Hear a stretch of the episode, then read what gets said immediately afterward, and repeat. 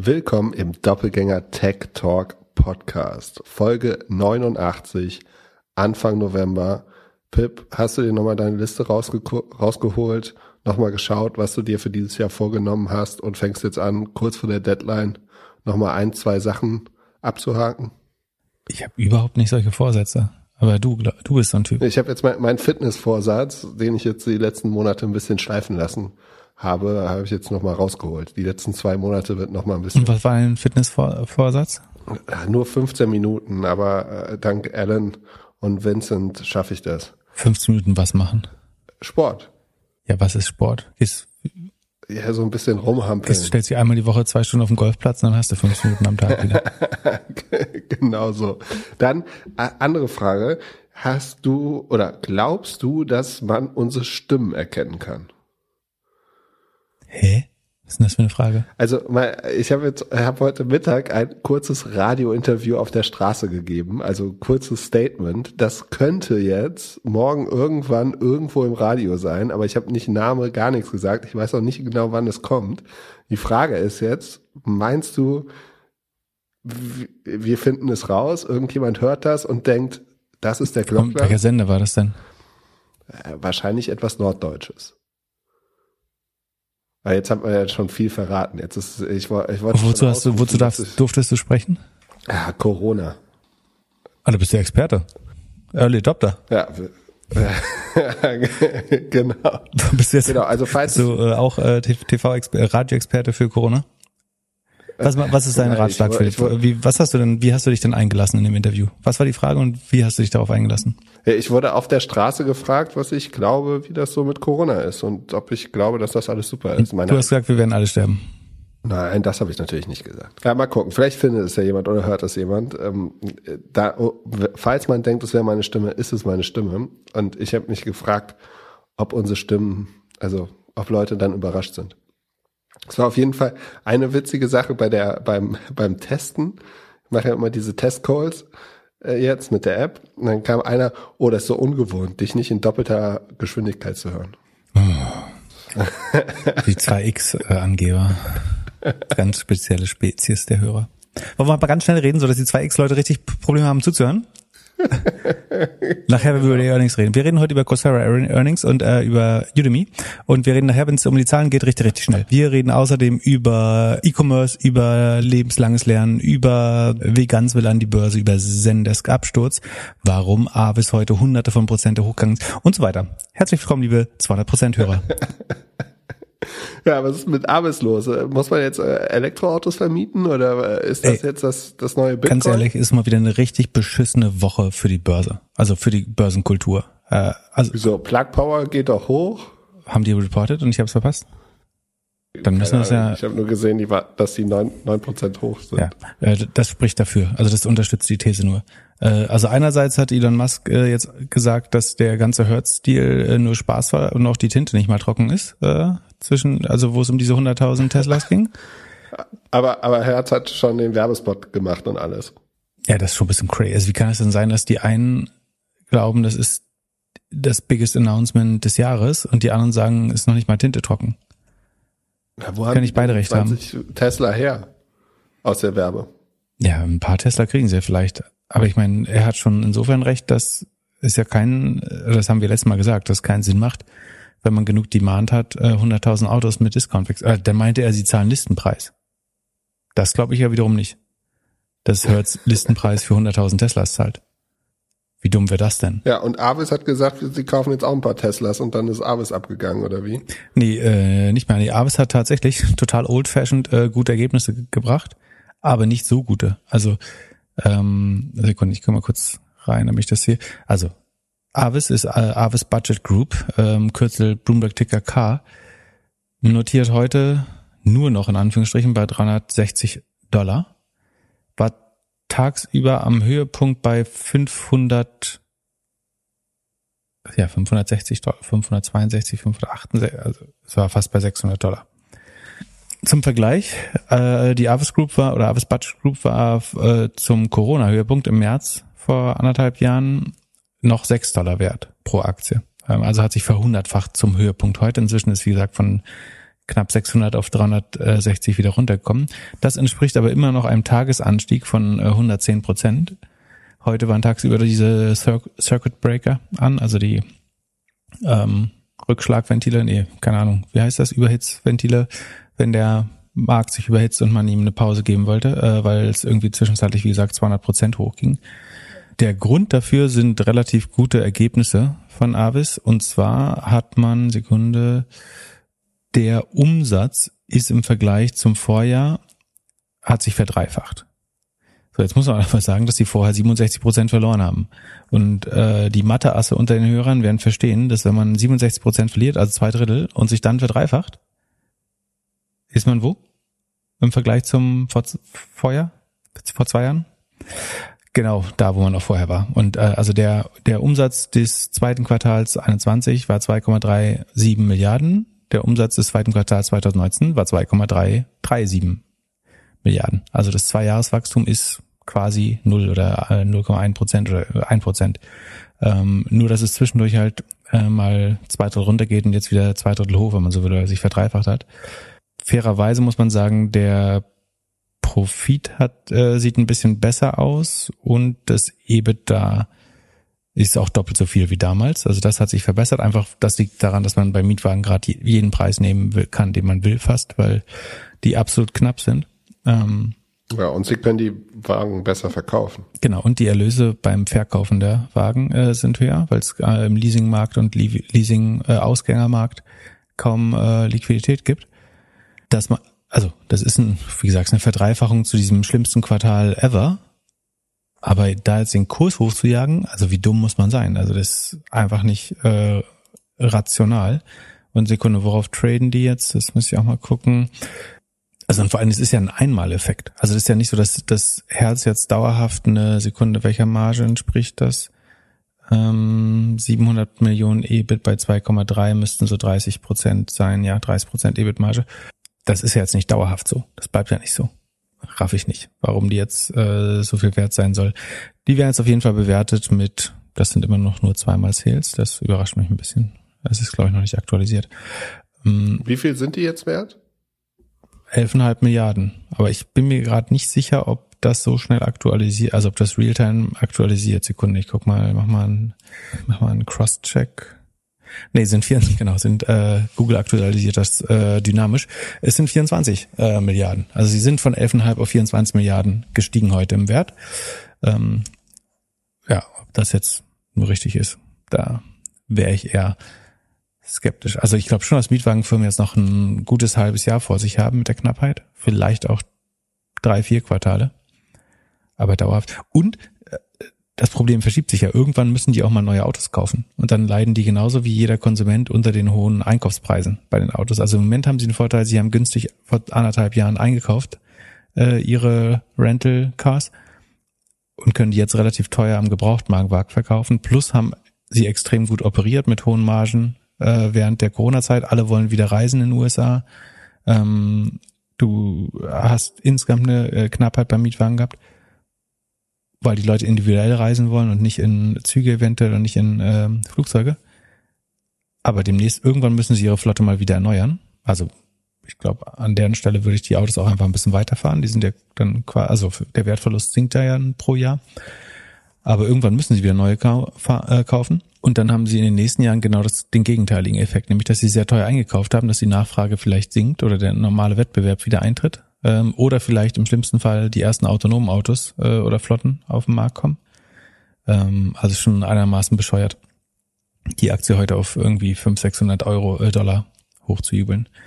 Ähm, und war das so ein schöner Reddit? Und das, das ist kein, das sind keine Investi in, äh, institutionellen Anleger, muss man. Also das ist wirklich wahrscheinlich mit Optionen hochgeprügelte Kurse von irgendwelchen Gamblern, Zockern, Robinhood-Usern, ich weiß nicht. Also kein, keiner, der äh, irgendwie bei Trost ist oder im vollen Besitz seiner geistigen Kräfte, würde die Firma über 20 Milliarden jagen. Ja. Geschweige denn 30. Also zwischenzeitlich waren sie, die waren zwischenzeitlich 40 Milliarden wert. Vollkommen gaga. Also, und davor waren sie halt elf. Doch, das, naja. Ähm, die deutsche Sixt ist das wiederum ist rational, dass die zehn Prozent hochgegangen ist. Das ist wahrscheinlich ein moderates, schlaues äh, ähm, Multiple, was man denen gibt, dass man sagt, die werden schon auch ein gutes Quartal gehabt haben oder ähnliche Effekte. Äh, da wird's eben komischerweise, weil äh, die nicht so auf dem Plan stehen, ähm, relativ fair und rational getradet. Ich glaube, dann zehn Prozent Premium raufzuhauen heute, ähm, wenn man die Zahlen von, von Avis kennt, ist wahrscheinlich rational. Ja, und man sieht noch nicht mal irgendwie wirklich Business Travel, oder? In den Zahlen. Ja, genau, das ist das andere Strategie, also das langfristige Problem, dass äh, Business Travel vielleicht nicht zurückkommt. Also die Frage ist, wird das durch Individual Travel ähm, kompensiert, also dass Leute nicht bereit sind, solange Corona noch ist, Zug zu fahren oder äh, ins Flugzeug wollen. Ähm, aber ganz langfristig wird es, glaube ich, weniger Mietwagen brauchen. Und die Mietwagen, die auf der Straße, also die Carsharing löst ja auch so ein bisschen den Mietwagen ab, äh, weil es einfach ist. Das liegt eventuell bei den gleichen ähm, Operatoren, aber ja. Ja, Gratulation an alle, die für sechs oder neun Dollar die Aktie. Ja, dann bist du immer noch bei 50, 50x heute. Also selbst nachdem es jetzt wieder ordentlich runtergekommen ist, ähm, hast du 50-facht. Wer sich das getraut hat damals. Wir bekommen langsam wieder richtig gute E-Mails rein, richtig gute Fragen. Also falls ihr uns auch eine Frage schicken wollt, gerne an podcast.doppelgänger.io. Und eine Frage war von jemandem, der nach, nach dem Bachelorstudium ins Praktikum ist und in der Firma dann arbeitet, jetzt Operations dort macht, seit knapp drei Jahren dort ist und das Gefühl hat, hier und da würde er sich gerne weiterbilden. Und, und das ist auch seine Frage. Also neben Podcasts, Konferenzen, Gesprächen mit Bekannten, was äh, aus der Branche, was so unser Rat wäre, die Tipps und Tricks zum Weiterbilden im Job. Und äh, er, er bezieht sich auch auf ähm, äh, Robin, äh, nee, Ruben Ritter äh, von, von Zalando, wie der es wohl geschafft hat, dort äh, ja zum Zalando DAX Manager zu werden. Ob das wirklich ob er einfach nur smart ist oder ob das Learning on the Job ist. Pip, was meinst du? Ist es alles Learning on the Job oder merkt man schon als Praktikant, ob man CEO äh, Material ist? Ich glaube, viel kann man schon einen Job lernen, aber ähm, das wird niemals das volle Potenzial, glaube ich, äh, entfalten. Ähm, also ein paar gute Sachen hat er schon ähm, erwähnt. Also ich glaube, auf den entsprechenden Fachkonferenzen äh, zugegen zu sein, ist unbedingt sinnvoll. Sich mit Kollegen auszutauschen, äh, insbesondere in anderen Firmen, die ähnliche Challenges haben. Und irgendwie alles an Medien konsumieren, was sozusagen Fachmedium spezifisch ist. Also es können ein Newsletter würde mir einfallen, den entsprechenden Twitter-Nutzern in der Bubble vielleicht folgen.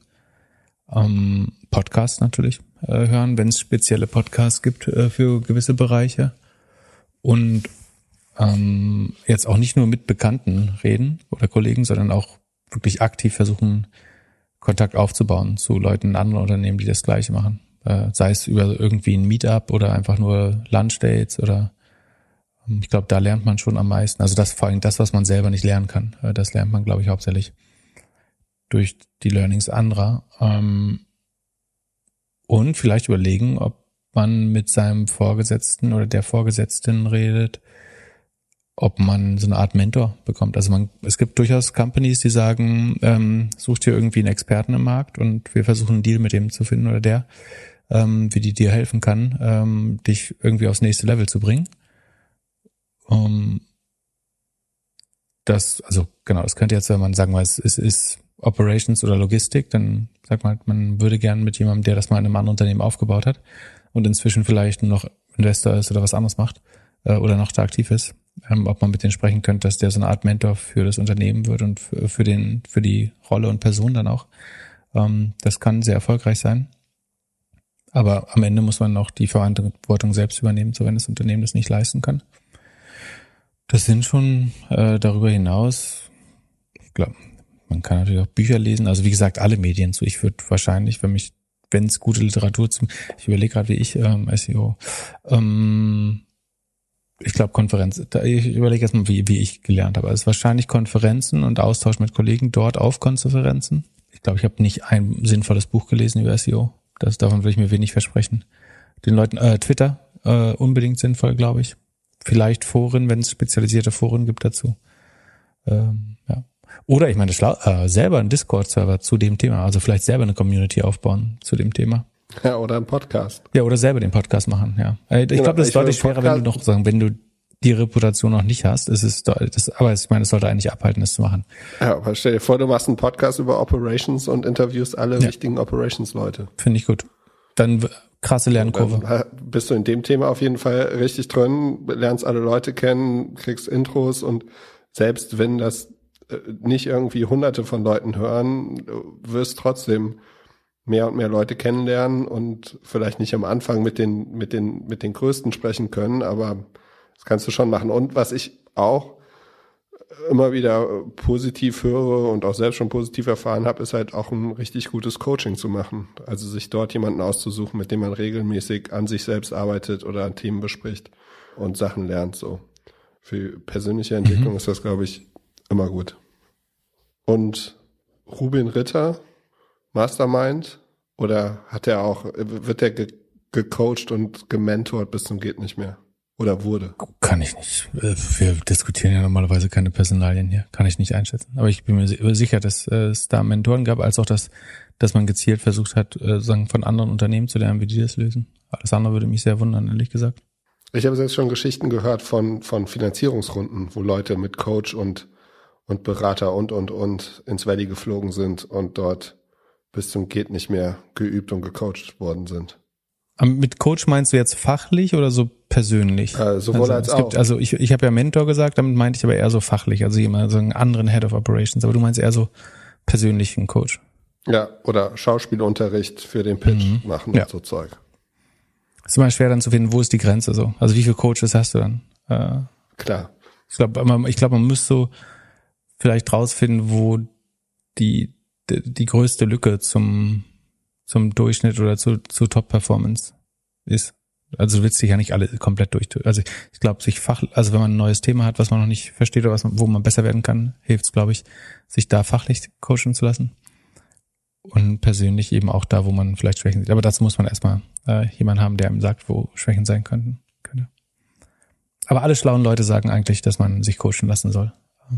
Und an seiner Stelle würde ich tatsächlich den Podcast starten. Falls du Hilfe brauchst, melde dich nochmal. Ähm, ich habe da vielleicht eine App für dich.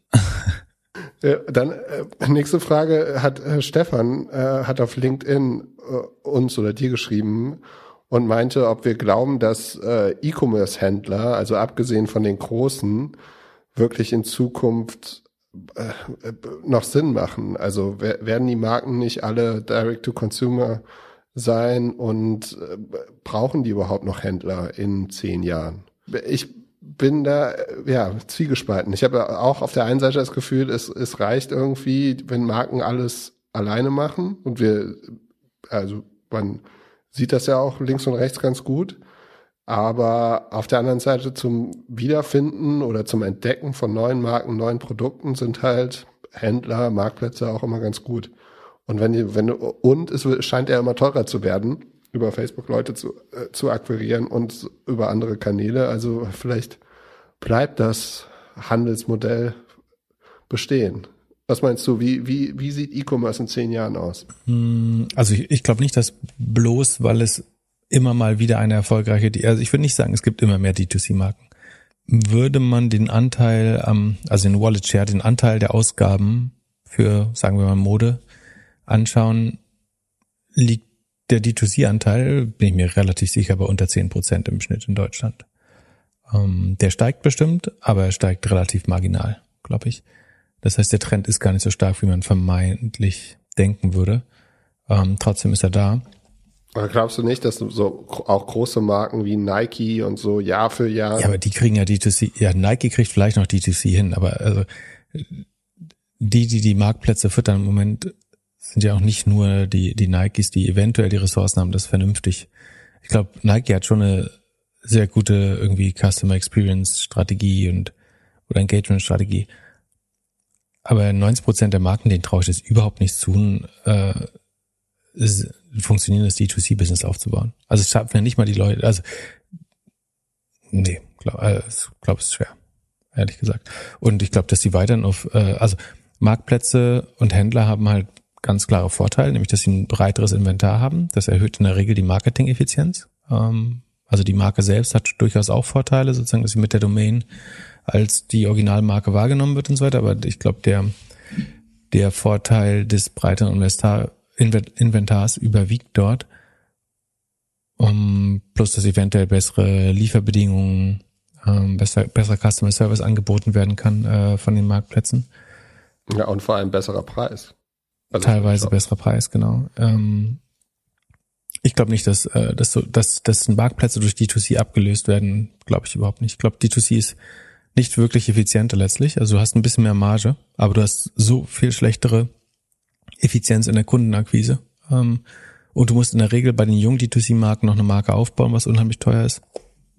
Deswegen glaube ich daran nicht. Ja, glaubst du nicht, dass die Welt aufgeteilt ist zwischen Commodities auf Amazon und vielleicht Zalando und so und dann halt richtigen Marken, die alles selbst machen? Ja, es wird also Patagonia, Nike und so weiter, die halt sich auch positionieren, dass sie gar nicht auf Amazon gelistet sein wollen? Ja, das ist die Frage, ob sie sich das leisten können, komplett, komplett rauszugehen da. Ähm, also ich, ich glaube schon, dass es ein paar Marken gibt, die so stark sind, dass sie sich irgendwie diese exklusive Strategie leisten können. Aber ich glaube, für die allermeisten, es geht, also es geht ja um die allermeisten Marken und äh, da sehe ich das, ehrlich gesagt, nicht. Ähm, und wir sehen ja bei all den D2C-Sachen, die wir uns angeschaut haben, wie, wie schwer das Modell auch ist. Jetzt stell dir mal vor, du gehst durch deine 200 Amazon-Bestellungen, die du letztes Jahr gemacht hast. Und du hättest, stell dir jetzt mal vor, du hättest einen direkten Kundenkontakt mit jedem dieser Hersteller oder OEMs. So, dann. Ja, Apple Pay, Apple Login, Apple Pay ist mir alles egal. Ja, gut, dann bist du wieder anonym. Aber die, die können ja alle nicht effizient auf die, also brauchst du auch einen Filter zwischen der Masse der Marken, die mit dir reden wollen. Und eventuell ist sowas wie Amazon dann auch ein effektiver Filter, der irgendwie schaut, dass er dir wirklich nur das schickt, wenn es gut funktionieren würde, was glaube ich noch nicht tut, äh, was dich jetzt gerade auch wirklich interessiert. Ähm, also ich, ich habe eigentlich keine wirkliche D2C-Marke, die mich erfolgreich re-engaged per, per CRM gerade. Echt, aber ich habe gedacht, CRM ist die Zukunft. CRM funktioniert für mich so, dass wenn Black Friday ist, wenn Black Friday ist, gehe ich in mein Outlook und suche nach der Marke, wo ich eh immer drei Hemden bestelle jedes Jahr und zwei blaue Chinos äh, wo ihr Black Friday Newsletter ist, weil ich den mit Sicherheit vorher gelöscht habe, aber dann, wenn ich dann Lust habe zu shoppen, dann suche ich unter allen Newslettern, was war gerade der beste Discount und shoppe dann. So, so funktioniert CRM für mich, aber ich glaube, das ist nicht, wie es gedacht ist. Hast du das letzte Woche auch auf der CRM Hero so erzählt? Nee, da war es viel, viel tiefgründiger. Äh, da habe ich erzählt, willst du es wissen? Ähm, ach nee, das darf ich nicht sagen. Es ja. kommt äh, am äh, ich glaube am Samstag im äh, Marketing Transformation Podcast mit Erik Siegmann. Deswegen darf ich darf ich es noch nicht exklusiv verraten. ah, ähm, okay. Ich bin gespannt. Oder soll ich es Nee, nee, mach mal nicht. Nee, das wäre fies. Ähm, ich erkläre es vielleicht hinterher nochmal äh, in diesem Podcast auch. Finde ich eigentlich ganz spannend, wie äh, sozusagen aus, aus Helikopterperspektive CRM eigentlich aussehen sollte. Fand ich gar nicht so doof. Äh, hat Erik schon uns einen Disclaimer eingesprochen? Hast du ihn dafür schon genötigt? Nee, können, äh, können wir auch fragen. Bin gespannt, wer heute kommt. Ist eine Überraschung. Wir, wir wissen es ja mal vorher nicht. Dann äh, auch eine Frage kam zu Stone Co., eine Firma, die ich noch nicht kannte. Kanntest du sie schon vorher? Nee. Also Stone Co. Äh, äh, hätten wir eigentlich wissen müssen. Ne? Ich meine, Katie Woods ist investiert, Warren Buffett hat sechs Prozent. Ich würde einfach erklären, dass Square von Brasilien. Genauso würde ich es auch sagen, ja. Also es ist, oder SumUp oder wie man, also es ist ein Endgerät zum, also ein PSP mit Endgerät. Also ein Restaurant hat so eine kleine, so ein Brick oder ein Stone oder so ein äh, Ingenico oder wie heißt es in Deutschland, dieses Gerät? Naja, so ein Kartenleser halt. Und den verteilen sie hauptsächlich an SMBs. Äh, sehr ähnliche Strategie wie Square. Ähm, gefühlt mehr offline als online. Die Hoffnung ist eben, dass es das äh, Square von Brasilien ist. Ähm, und äh, der, der Nutzer, der die Frage gestellt hat, hat richtigerweise erwähnt, dass es da eine Investigation gibt. Also es gibt, glaube ich, zwei verschiedene Dinge. Ähm, einerseits ähm, haben, mussten die ein paar ähm, Credit, also Forderungen abschreiben, weil die für, für einen Moment immer gläubiger sind, nach meinem Verständnis. Also ich bezahle mit meiner Kreditkarte, dann kriegt der ähm, Händler sofort sein Geld oder der das Café. Und sollte der Kunde dann aber illiquide werden, äh, kriegen sie ihr Geld eventuell nicht zurück. Und da mussten sie, glaube ich, Abschreibung machen. So habe ich das zumindest verstanden. Das haben sie nicht gut genug äh, kommuniziert.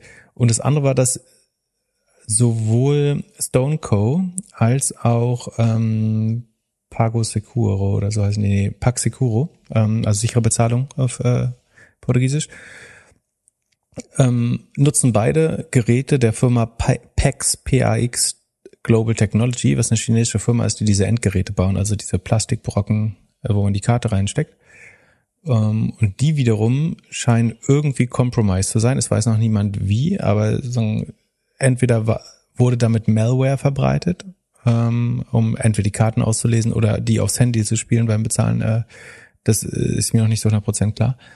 Ähm, auf jeden Fall wurde das äh, Florida Office von dieser PEX äh, Global Technology ähm, vom FBI und Homeland Security geradet, äh, also durchsucht, ähm, in so einer Nacht- und Nebelaktion am 26. Oktober, also erst vor einer Woche.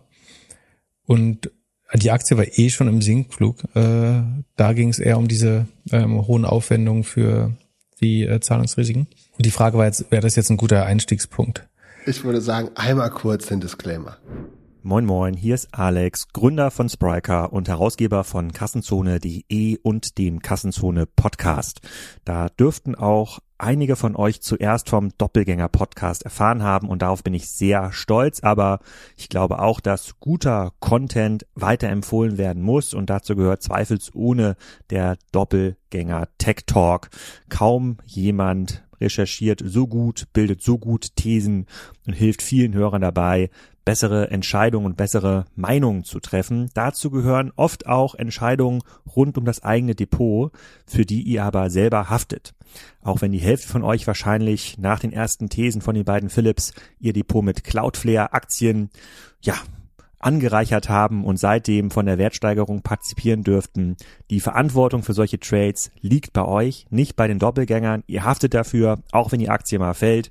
Also recherchiert selber, bildet euch eure eigene Meinung, hört weiterhin Doppelgänger und vielleicht kommt der ein oder andere auch wieder zurück zu Kassenzone. Da ist nämlich der Philipp Klöckner demnächst zu Gast zum Thema E-Commerce Predictions 2022. Und Einstiegspunkt? Also meiner Meinung nach drängt sich, ich habe mir die Zahlen angeschaut, ich bin da begrenzt schlau draus geworden. Also sie sind in der Vergangenheit ganz gut äh, gewachsen. Das Payment, was ich ganz spannend finde, die machen 60 Milliarden ähm, Umsatz und haben über eine Million Kunden, sagen sie. Das heißt, also 60 Milliarden, das sind, äh, wie heißt es in Brasilien, real. Ähm, das ist eins zu sechs, glaube ich, oder eins zu sieben äh, mit Deutschland. Das heißt, sind 10 Milliarden Euro. Und das heißt dann bei einer Million Kunden, was ja der unter, untere Schwellwert wäre, wenn es 10.000 im, im Quartal, im Quartal, ja, im Quartal. Das wiederum sind 3.000 im Monat, das wiederum sind 100 am Tag. Also so riesig viel, also die Kunden sind schon sehr SMB. Äh, die sie haben. Plus du, also du hast diese zwei Probleme. Du hast, dass es sehr schwer ist, auseinander zu dividieren. Ähm, also man, man sieht die einzelnen Posten, was ist ähm, ihre Take Rate am Payment ist ungefähr ein Prozent. Äh, das ist ganz gut, äh, soweit ich mich auskenne. Ähm, und damit machen sie erstmal Plus und dann hängt es aber eben an diesem Credit Business, ob da, ob es da zu Ausfällen kommt, ob sie positiv oder negativ sind. Im Moment machen sie hohe Verluste, dieses letzte Quartal. Ähm, und ich glaube, sie reporten heute, war das so? Nee, oder Warum reden wir darüber? Ja, weil die heute reporten? Oder nee, demnächst erst. Ähm, ich glaube später. Haben sie nicht am Montag reportet? Wirklich schon? Dann waren die Zahlen aber richtig schlecht. Äh, dann waren es die letzten, die ich gesehen habe. Dann hätten sie noch weiter eigentlich. Naja, so oder so. Also du hast diese verschiedenen Risiken. Ähm, das, also, ähm, das habe ich noch nicht gar nicht gesagt. Äh, Fraser Peng, also äh, Viceroy Research ähm, hat einen Report dazu gemacht. Äh, das ist Fraser Paring, äh, der dahinter steckt, oder das Short Institute von äh, Fraser Paring, dem bekannten Shortseller. Du hast diese verschiedenen Governance-Themen. Ähm, ich glaube, keiner von uns versteht, was in Brasilien im Payment gerade abgeht. Ähm, und also wir hatten Wirecard genau vor unserer Nase und haben es nicht gesehen. Beziehungsweise äh, ich war ein bisschen skeptisch, aber ähm, prinzipiell haben die allermeisten, inklusive mir, nicht das Ausmaß des Frauds bei Wirecard erkannt. Ich glaube, es ist zehnmal unwahrscheinlicher, dass wir irgendwie kapieren, ob ähm, irgendwie Paxicuro oder Stone Co. jetzt das nächste Square oder das nächste Wirecard sind. Ähm, und theoretisch ist beides ich. Also ich finde Payment unheimlich schwer von außen zu durchschauen, weil die Möglichkeiten, äh, da Schindluder zu treiben, besonders groß sind, meiner Meinung nach. Ähm, ich kenne mich in Brasilien, du hast ein riesiges politisches, äh, hier Bolsonaro, hast auch so ein, so ein Wichtel irgendwie oben dran, der äh, irgendwie eine Loose Cannon ist und jeden Tag durchdrehen kann. Ähm, die Währung entwertet ständig ich, das würde, es gibt so viele gute Aktien, ich weiß dann aber nicht, warum muss man in Zahlungsdienstleister in Brasilien? Das ist ein bisschen wie neuer Markt. Da habe ich meine eine, eine meiner ersten fünf Aktien waren noch so russische Gasaktien. Ich so wie dumm muss man sein, dass man sagen als neuer Anleger, also es war in den 1990er Jahren ne? oder 98 oder so, ähm, wie dumm muss man sein, so dass äh, man zuerst irgendwie Lukoil und Sugutneftegas oder sowas äh, kauft. So, äh, das ist, womit man am Abstand am wenigsten Ahnung von hat. Äh, fairerweise muss ich sagen, äh, ich habe mich auch äh, insofern ausgezeichnet, dass ich einen deutschen Druckmaschinenhersteller gekauft habe. Das war 1999 auch besonders dumm. Ähm, naja, wie auch immer. Also ja, ich habe nochmal gecheckt, Earnings ist heute, also jetzt so gleich wahrscheinlich. Kommt, wir gucken uns die später nochmal kurz an, ob sich da was äh, verbessert hat. Ich habe sie nicht in Cheat aufgenommen, dafür finde ich sie jetzt nicht relevant genug, ehrlich gesagt. Mein, mein genereller Tipp wäre, dass man grundsätzlich Sachen, die man, und wir, wir reden deswegen ja auch eigentlich nur über Aktien, die wir so ein bisschen verstehen oder mit denen wir selber mal gearbeitet haben oder arbeiten.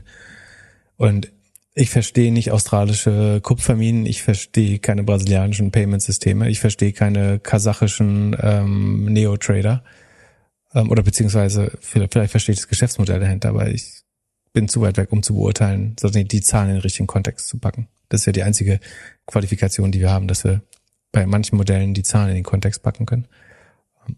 Und wieso überlegt dann irgendein Investmentmanager oder Managerin bei Katie Woods oder Warren Buffett, dass man da investieren sollte? Ich meine, die haben ein Team vielleicht. Die haben vielleicht ein, ein Südamerika-Team. Und wenn die sagen, das ist gerade die beste Company im Markt, das ist was anderes. Die, die leben wahrscheinlich vor Ort äh, oder sind da regelmäßig.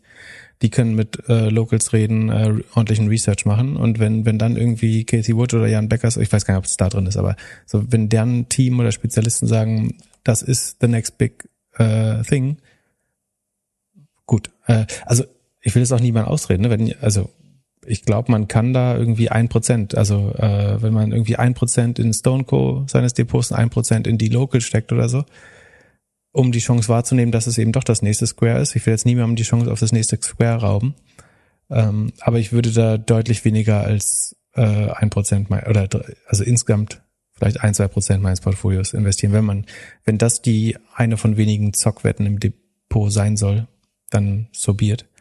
Aber da mehr als fünf Prozent reinzulegen, halte ich für, also kann mir niemand erzählen, dass es ist seine, der lebt da, der oder die lebt da drei Monate im Jahr vor Ort, dann versteht man es vielleicht besser als wir. Aber ähm, von den Zahlen her ist es nicht transparent genug, um das von hier zu beurteilen, würde ich sagen. Ähm. Hast du schon mal einen Online-Kurs besucht? Da, gute Frage. Ähm, ja, jein. Hast du schon mal überlegt, einen Online-Kurs zu machen? Nee, das nicht. Äh, ich musste in meiner professionellen Kapazität äh, tatsächlich mal die Produkte verschiedener Anbieter testen.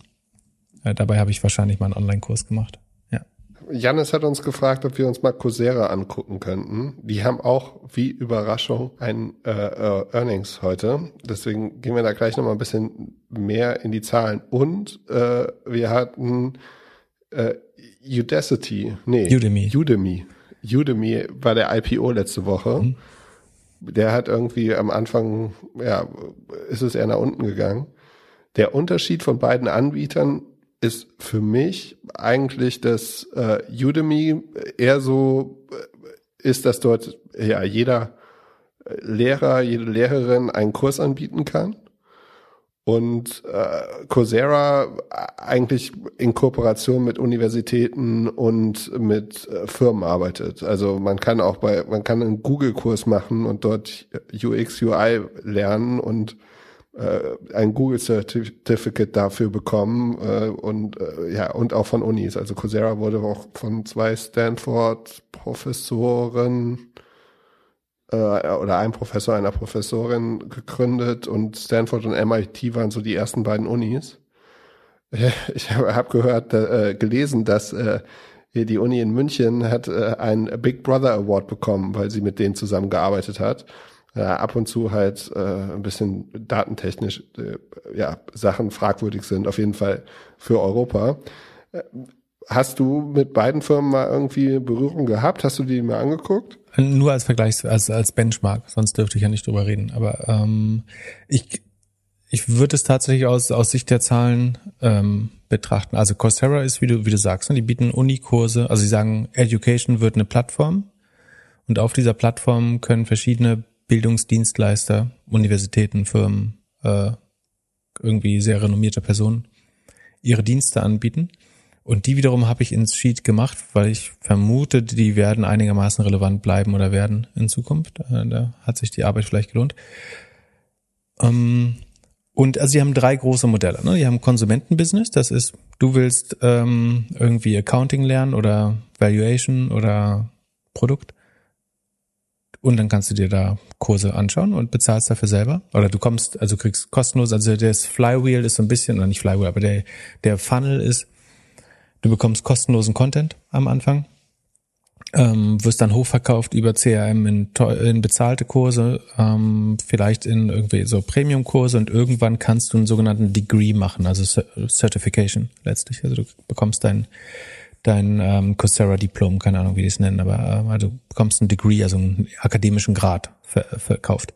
Ähm, das ist das Consumer Business. Dann hast du ein Enterprise Business. Das ist das ähm, Unternehmen nach meinem Verständnis ihren äh, Mitarbeitern Kurse zur Verfügung stellen, um interne Weiterbildung zu machen. Ich glaube, das wird, kommt vielleicht später noch drauf, aber ich glaube, das hat, äh, ist aussichtsreich. Ähm, einfach weil, ähm, haben wir letztes Mal darüber geredet, dass Amazon ähm, ihren Hourly Workers Tuition zahlt. Ja, haben wir jetzt erwähnt, glaube ich. Also ähm, ja, schon eine Weile her. Ja.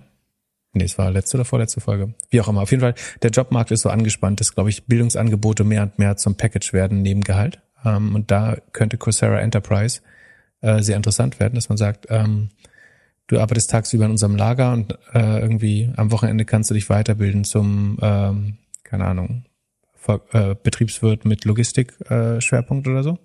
Genau, Du arbeitest zwei Stunden bei uns im Lager und die anderen sechs Stunden kannst du dich weiterbilden und Sport machen. Ja, das glaube ich eher nicht. Aber äh, ich, wie auch immer, du hast den Punkt verstanden. Ja, ich glaube, also die Benefits wird es auf jeden Fall geben. Die einzige Frage ist, ob Universitäten noch so eine Rolle spielen werden. Also was ist wichtiger, der, der, der UX-Kurs bei Stanford oder der UX-Kurs bei Google?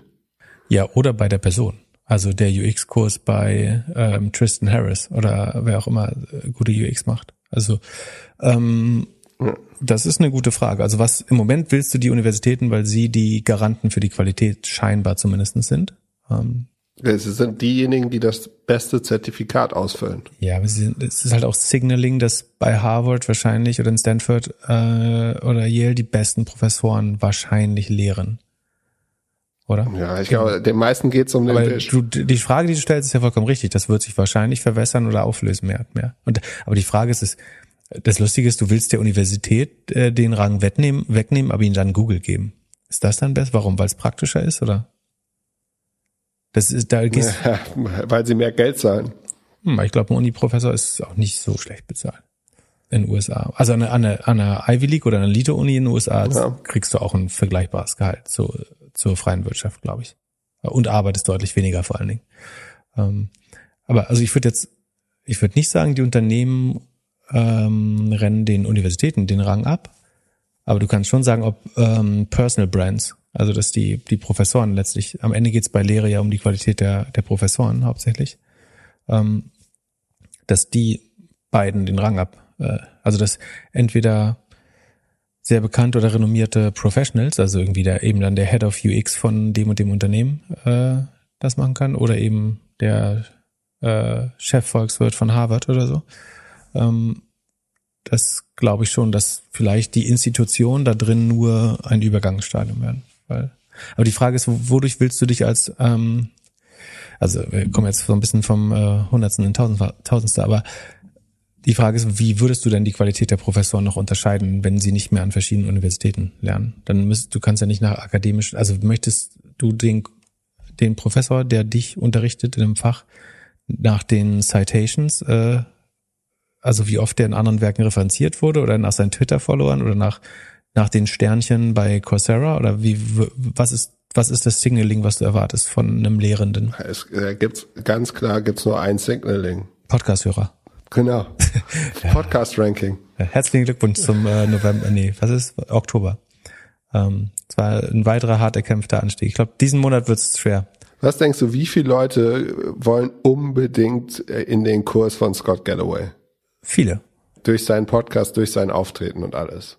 Ja, das ist die Frage. Und er versucht sich ja jetzt so zu positionieren. Er hat ja jetzt endlich genug Geld, dass er nicht mehr so viel unterrichten muss und versucht sich ja jetzt wieder unternehmerisch. Aber den Einkurs macht er noch, damit er weiter Professor at NYU Stern ist. Das ist die Frage. Also wie weit, also wo, wo ziehst du dann die Grenze zwischen dem Masterclass-Modell und dem äh, Coursera-Modell? Also Masterclass ist ja, du holst dir den einen Top-Top-Top-Typen auf dem Thema oder der, die Top-Top-Top-Frau auf dem Thema. Zahlst dafür dann irgendwie 200 Euro Subscription, glaube ich. Oder nimmst du Kurse bei Coursera? Was, wer macht die bessere Kuratierung? Aber ah, ich meine, die, die Frage bleibt, wo, woran erkennst du, wer der Top, Top ähm, Unterrichterin ist? Ja, oder hörst du Podcast, YouTube? Wie willst du es bewerten? Bewertung und äh, Hören sagen. Äh, aber ich, ich frage mich halt, ob die Leute nicht lieber, also wird es nicht so sein, dass er, also es geht ja, das eine ist um das Lernen, aber das andere ist das Certificate. Und du brauchst noch einen gewissen sozialen Aspekt. Und ich glaube, die Zukunft wird sein, dass der Content so gut wie möglich überall umsonst ist. Aber das Zertifikat ist ein Event. Also jetzt zurück zu Scott. Da würde ich sagen, so, der gibt alles umsonst, mehr oder minder alles umsonst raus. Und dann gibt's ein Dreitages-Event in New York und in Paris und in keine Ahnung wo. Und ja, verstehe. Also du glaubst, deine Section 4 Vorlesung erzählt auch nur das Gleiche, was du im Podcast gehört hast, aber du kriegst einen Stempel drunter, dass du da warst. Genau, und du kriegst, einen, kriegst einen Stempel runter und du kriegst noch ein Erlebnis, wo du auch mit Leuten connecten kannst, bis du mit denen zusammen im Metaverse abhängst. Das bauen aber alle Anbieter in ihre Plattform auch rein. Ne? Also um jedes Kursangebot hast du so eine Community. In der Regel, das haben sie schon verstanden. Da bin ich auch bei dir. Das macht, äh, ist sinnvoll. Ähm, das haben auch die schon alle verstanden. Ähm, und Zahlen? Wir kommen darauf zurück. Also es gibt das Consumer-Segment ähm, Kunden buchen für sich selbst Bildung. Enterprise, Unternehmen geben ihren Angestellten Bildung. Ähm, wir konnten nicht rausfinden, wie man in Zukunft die besten Lehrerinnen, äh, Lehrerinnen äh, identifiziert äh, in dem System oder was, wie das Signaling funktioniert. Ähm, und es gibt ein drittes Segment, das heißt Degrees, das ist nämlich tatsächlich die Zertifizierung, die Herausgabe von ja, akademischen Graden. Also ich weiß nicht, ob die anerkannte akademische Grade sind, aber Degrees heißt Grad. Ähm, genau. So, und die nehmen wir mal einzeln auseinander. Und zwar, insgesamt machen die rund 100 Millionen Umsatz im Quartal. Das sind in Q2-Zahlen, 102 äh, Millionen. Davon entfallen 60, 61 Prozent auf dieses Consumer-Segment. Das ist noch, noch das größte, ähm, wächst aber nur mit 23 Prozent dieses Quartal, was relativ schlecht ist. Das ist eigentlich zu langsam. Ähm, hat eine Gross Margin von 66 Prozent, zwei Drittel behalten sie. Ähm, und das ist schon mal das Coole an dem Modell. Das ist eigentlich wie Spotify in geil. Oder besser gesagt, das ist, äh, nee, nicht Spotify, es ist das, das Netflix für Bildung ist es eigentlich. Also du hast, du hast ja, nee, Moment, teilen die, weißt du, wie das ist? Teilen die die Einnahmen mit den, ähm, wissen wir nicht. Die 66 klingen fast zu festgenagelt schon. Also gut wär's, da müsste ich nochmal nachschauen.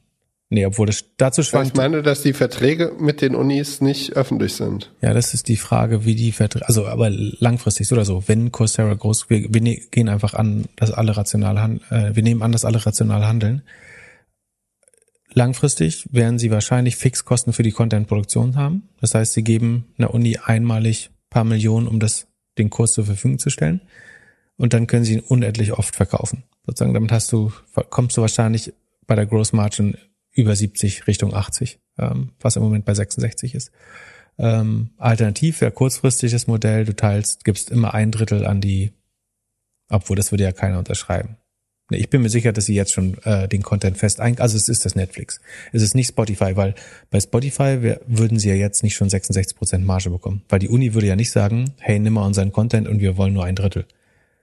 Du, also die kriegen wahrscheinlich eine schöne Fixzahlung die, da haben sie immer einen Anreiz, die mitzunehmen, weil es nicht konkurriert, weil die, die Rich Kids trotzdem an die Uni wollen. Die wollen halt nicht zu Coursera. Das heißt, die Uni kann, ohne auf Umsatz zu verzichten, in ihrem Kernsegment kann sie den Content weggeben. Ähm, und so kommt man ja schon auf 66 Prozent Marge. Und die sollte sich eigentlich immer weiter erhöhen, weil die Kosten, die man an die Unis zahlt, nicht mehr, oder an die Bildungsträger nicht mehr äh, steigen eigentlich. Und gleichzeitig, wenn die Umsätze steigen und die Kosten nicht steigen, dann, dann erhöht sich die Gross Margin immer weiter. Das ist ein schöner Leverage. Ähm, ganz ähnlich in, im Enterprise-Segment, auch da 67,5 äh, Gross Margin, sogar ein bisschen besser. Weiß nicht, wie man die, die Kosten dort aufteilt. Die Kosten müssten ja eigentlich sehr ähnlich sein. Also das sind ja die gleichen Inhalte teilweise zumindestens. Das wiederum wächst aber mit 70 Prozent oder 68,8 äh, Prozent. Ähm, viel dynamischer. Ähm, ich glaube, getrieben vom Arbeitsmarkt könnte ich mir vorstellen. Und aber auch, weil sie das, das ist auf einem kleineren Level. Ne? Das macht insgesamt erst ähm, ein Viertel des Umsatzes, ein bisschen mehr als ein Viertel des Umsatzes aus. Ähm, ist aber das schnell, schneller wachsende Segment. Ich denke, dass relativ bald das Consumer-Segment überholen wird. Ähm, das scheint auf jeden Fall Strategie zu sein. Ähm, und dann das dritte Segment, die Degrees, das macht nur 12 Prozent aus äh, der Umsätze, wächst aber mit 78 Prozent und hat eine 100-prozentige Gross Margin, weil die Herausgabe des Degrees einfach nichts kostet. So, es wird aus bestehenden Kursen bestritten, äh, die, das Bildungsprogramm, und dann am Ende schickt man PDF raus. Ähm, das ist schon mal das geilste Geschäftsmodell der Welt. Äh, also der Teil ähm, ist aber nur 11 oder 12 Prozent im Moment. Genau. So, und das, sagen, das Durchschnittswachstum, was sich hieraus ergibt, ist dann aber in Anführungsstrichen nur 38,5 Prozent. Das ist ganz gut dafür, dass wir nur noch relativ viel Geld verlieren. Die Operational Margin, ähm, also die operative Marge nach äh, allen Kosten schwankt sehr stark. Im Moment ist sie aber minus 45 Prozent. Ähm, das heißt, um mit 102 Millionen Umsatz verliert man noch 46 Millionen. Und dafür wächst man dann fast nicht schnell genug äh, eigentlich. Ähm, deswegen ist es ein schwieriger Fall. Aber wir gucken nachher mal auf die Earnings, ob sich das verbessert. Ähm, ich finde eigentlich, fände ich es ein spannendes Unternehmen und ich glaube, es sind auch fair bewährte Sekunde. Ich guck mal kurz, das Kürzel ist Core, wie Coursera. Ähm, die sind gleich mit achtmal oder 18, was war das? Äh, Sekunde 13 mal Sales. Ähm, sind 5 Milliarden wert bei 400 Millionen Runrate oder 350 Millionen Runrate. Ich finde das gar nicht so unfair bewertet. Wenn sie das Wachstum halb, also was jetzt schwer ist, ist wieder das Übliche, das zu verstehen, ob das Corona-Wachstum ist oder ob Leute auch in Zukunft immer mehr digitale Bildung machen werden. Ähm, vor allen Dingen, wenn sie Jobs auch so oder so bekommen. Also wahrscheinlich hast du so viel Jobnot, dass weniger Leute sich genötigt fühlen, noch zu lernen. Aber hm, ist echt ein schwieriger Case. Also wenn das Wachstum aufrecht bleibt, glaube ich, wird es ein sehr cooles Modell hinten raus, weil die Gross Margin immer größer wird, weil du fixe Kosten für den Content-Erwerb hast und immer mehr Umsatz machst. Das würde es sehr attraktiv machen. Ähm, unattraktiv ist aber, dass sie relativ viel Geld verbrennen für relativ moderate Umsatzanstiege.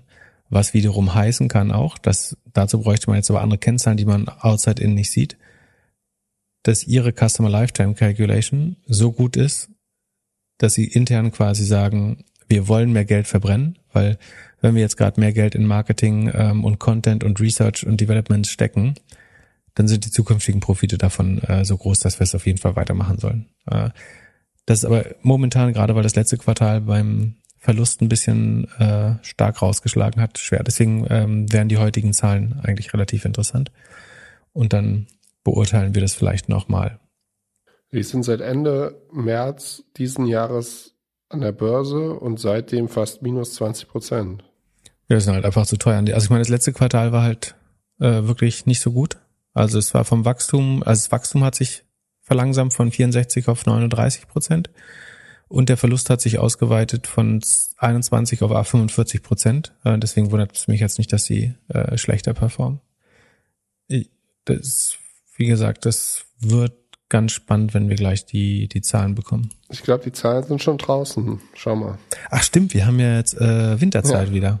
Wir hätten vor einer Toll. Stunde aufnehmen ja, das sagst du jetzt. So, dann gucken wir mal.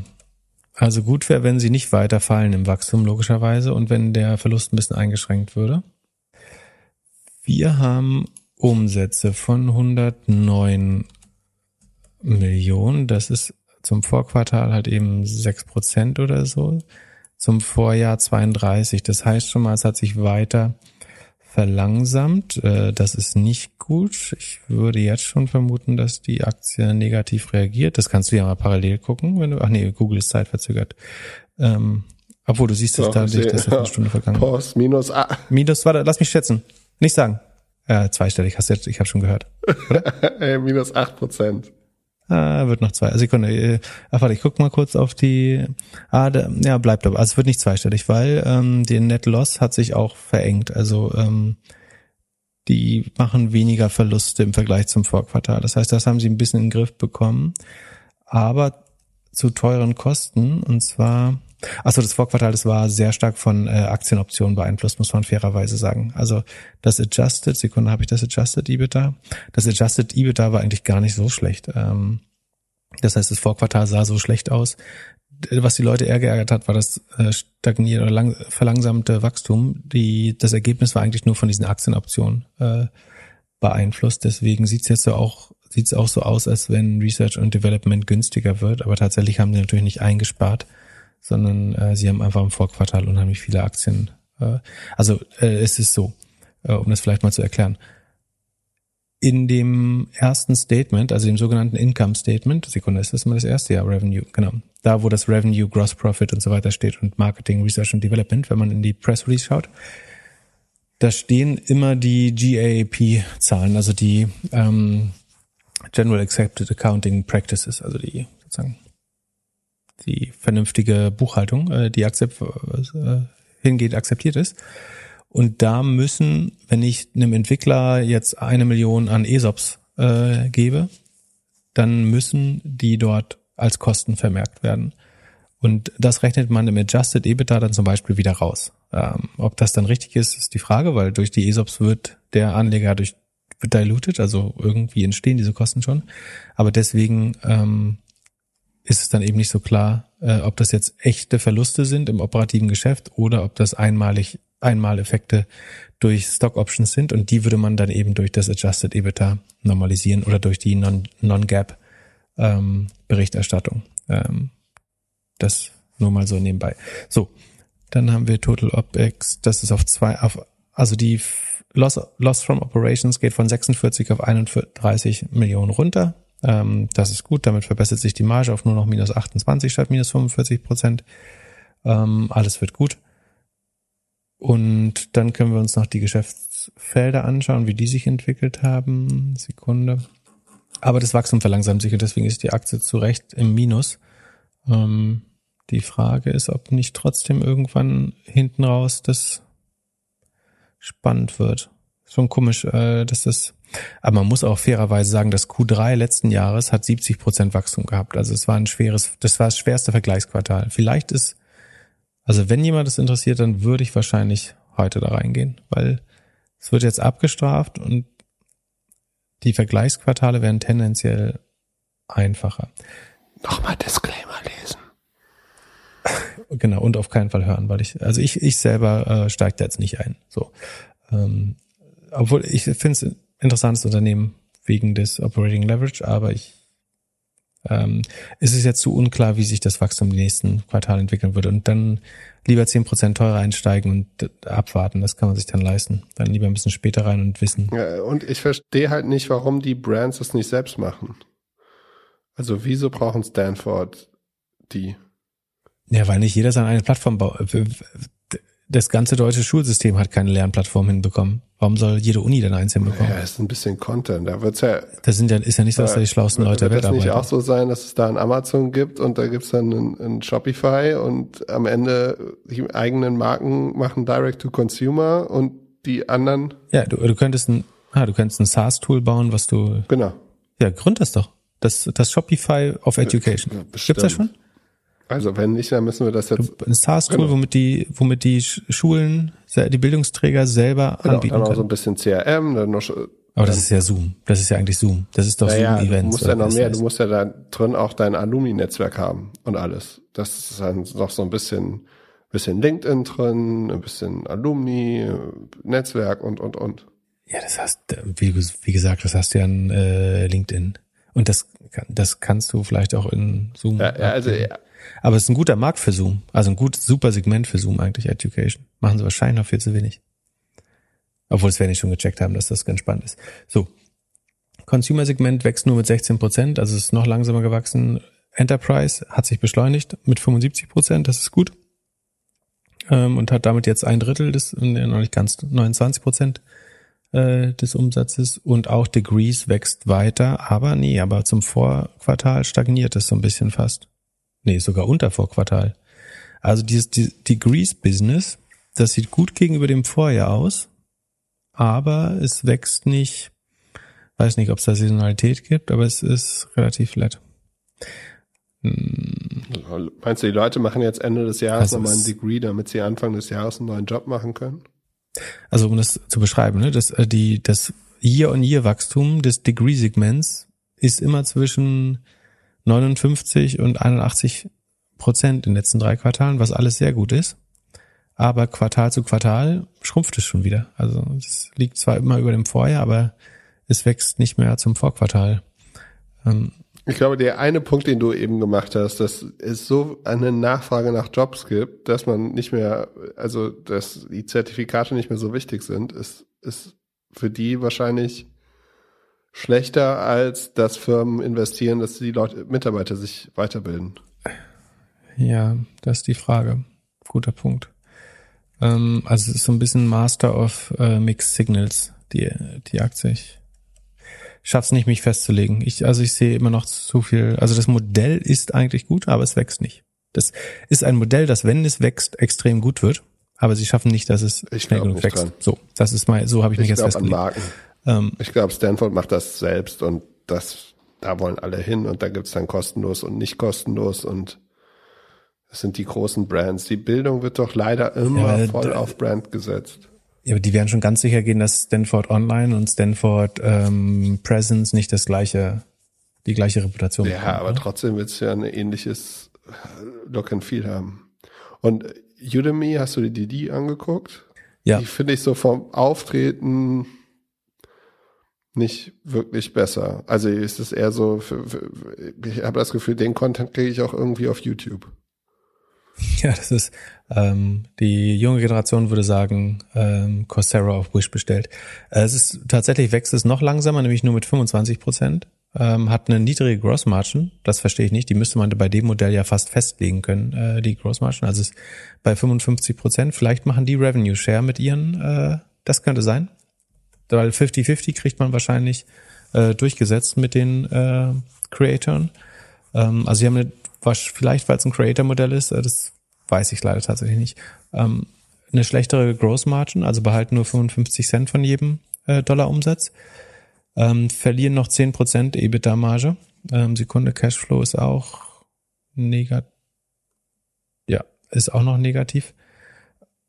Und wachsen halt nur mit 25 Prozent. Ist auch nicht gut. Also Geld verlieren und nur mit 25 Prozent wachsen, wachsen hilft auch nicht. Also dann würde ich noch eher, ich würde noch eher Coursera nehmen, Wobei man sagen muss, ähm, Udemy ist halb so günstig, also die haben äh, noch niedrigeres Multiple. Ähm, Sekunde. Coursera ist, ähm, was haben wir gesagt, auf 13 traden die? Sag mal, was habe ich gesagt?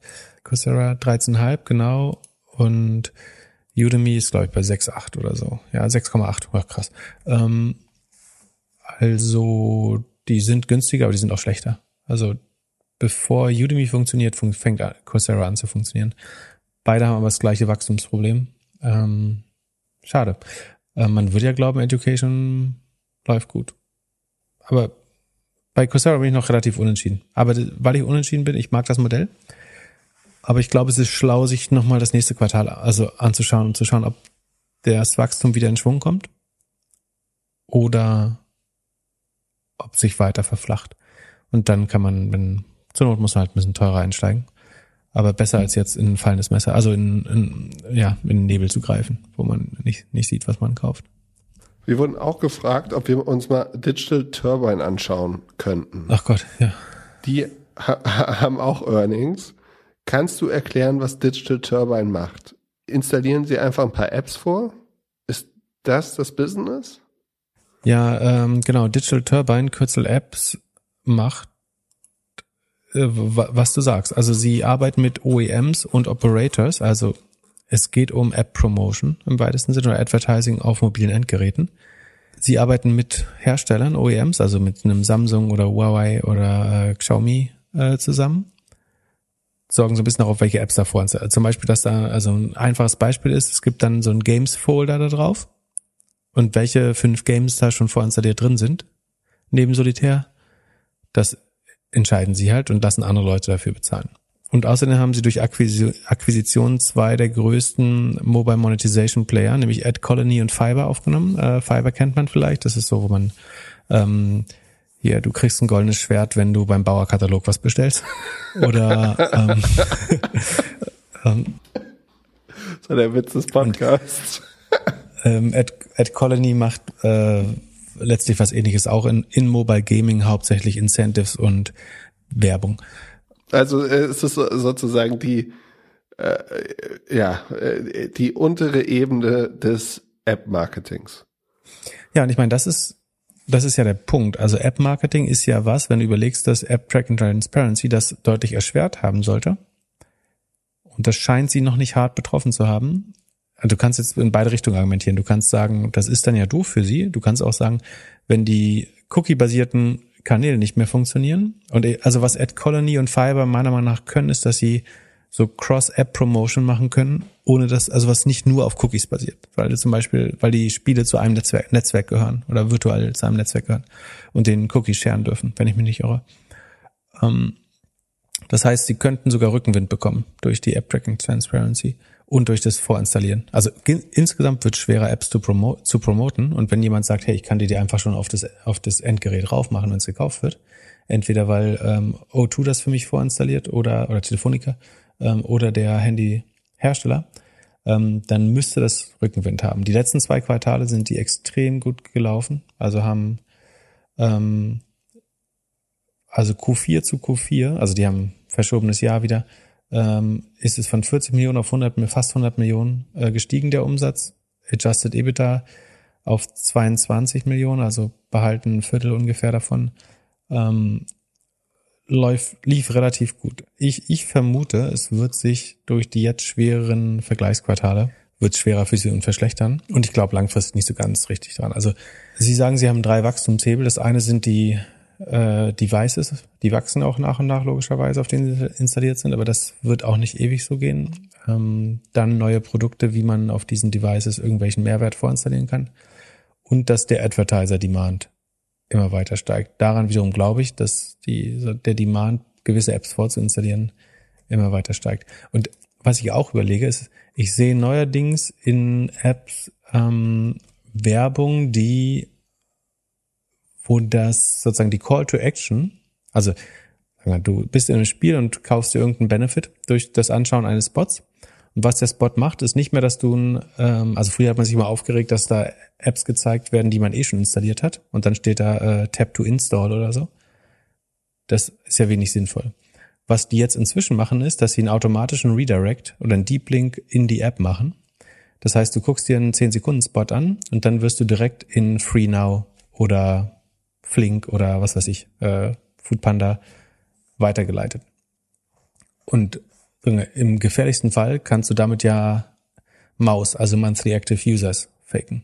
Also du könntest im Ad-Network sagen, lass mal alle Nutzer, die die App 30 Tage nicht aufgemacht haben oder 28 Tage nicht aufgemacht haben, die sollen diese Anzeige sehen, da die fast immer durchgeschaut wird und danach zwangsläufig die App geöffnet wird und selbst wenn es keine weitere Interaktion für die, mit der App gab, bist du auf einmal wieder Monthly Active Users, weil die App einmal auf war. Das heißt, du kannst dir über Ad-Netzwerke Maus kaufen gerade und deine Nutzerzahlen künstlich hochhalten. Gerade bei Fintechs oder so ist das wirklich Gold wert. Ähm, ich weiß nicht, ob das Format jetzt von Fiber oder Ad Colony kommt oder ob das äh, ein Google-Format ist, ehrlich gesagt. Ähm, aber man sieht das mehr und mehr in, in, in App-Werbung dass du diese Deep Links in Apps hast, die du schon installiert hast und die die öffnen. Und da bist du halt auf einmal auf deiner Free Now Karte und siehst, also du bist auf der Couch, willst auf keinen Fall mehr irgendwie Taxi fahren, trotzdem sondern haut dich ein Werbespot mitten in die äh, App rein, die du installiert hast. Ähm, das könnte, ich kann mir gut vorstellen, dass es da unheimlich viel Demand für gibt. Ähm, sei es im Quick Commerce Bereich, sei es im Fintech Bereich, sei es in anderen Modellen, die unbedingt ihre Monthly Active Users hochhalten müssen fürs Reporting. Ähm, Deswegen glaube ich schon, dass das Modell Rückenwind hab, hat. Ich finde es aber auch furchtbar langweilig, ehrlich gesagt, und äh, so ein bisschen arbitragig. Also, weiß nicht, was sind deine Gedanken? Hau dich das um? Das ist ein Android-Produkt, da möchte ich nichts mit zu tun haben. Ist auch mein Gefühl, dass das auf dem iPhone jetzt, das iPhone nicht so der Markt ist. Äh. Der größte Fehler, den Tim Cook jemals gemacht hat, ist, dass er gedacht hat, es wäre eine gute Idee, wenn alle iPhone-Nutzer das neue Album von U2 hätten. Das war nervig und ich glaube, bei Apps ist es genauso. Die Leute erwarten einfach ein leeres Telefon, in dem halt ein paar Sachen vorinstalliert sind, aber du möchtest da, also es ist ja für beide Seiten schlecht. Also für den Nutzer ist es schlecht, weil er da was hat, was er nicht nutzt. Und für die meisten Apps ist es auch schlecht, weil sie halt den Weg gehen, weil sie wissen, sie werden sonst nicht installiert. Oder? Also so, mhm. es ist ja, es ist jetzt auf, ich sehe auf keiner Seite irgendwie äh, einen Gewinner. Es ist einfach nur, okay, ich möchte auf so und so viel Millionen Devices installiert werden, aber also egal in welcher, ob es in der Mobilität ist oder, oder in Spielen oder so, gewinnen tun halt die guten Produkte, die der Nutzer runterladen möchte. Ja, das wundert mich halt am meisten, dass die, die Werbung überhaupt effektiv ist. Äh, aber wie gesagt, gerade das Produkt, was ich eben beschrieben habe, äh, hielte ich für sehr interessant. Okay, wir gucken mal in die äh, Zahlen rein. Die kommen nicht in Sheet, nee. ich, oder? Nee. Nee? Wenn, wenn sie noch ein bisschen wachsen, dann vielleicht. So, wir, wir entscheiden jetzt anhand der Zahlen, ob sie in Sheets bekommen, Sheet, ins Sheet bekommen. Ähm, also hier sieht es Aftermarkets nicht so gut aus. Ja, sie haben 340 Prozent Wachstum year on year, aber das ist durch eine Acquisition, glaube ich. Der Markt geht äh, zurück. Also. Also. Ich, die, die, die bisherigen Zahlen sehen auch eher nach einer Verlangsamung aus und nach einem Einmal. Die hatten so eine Sprungmarke. Ich glaube, dadurch, dass man sich auf App Tracking Transparency vorbereitet hat und das ist kurzfristig viel Druck in dem, oder ich meine, der Druck wird auch anhalten, glaube ich, aber wird nicht weiter steigen.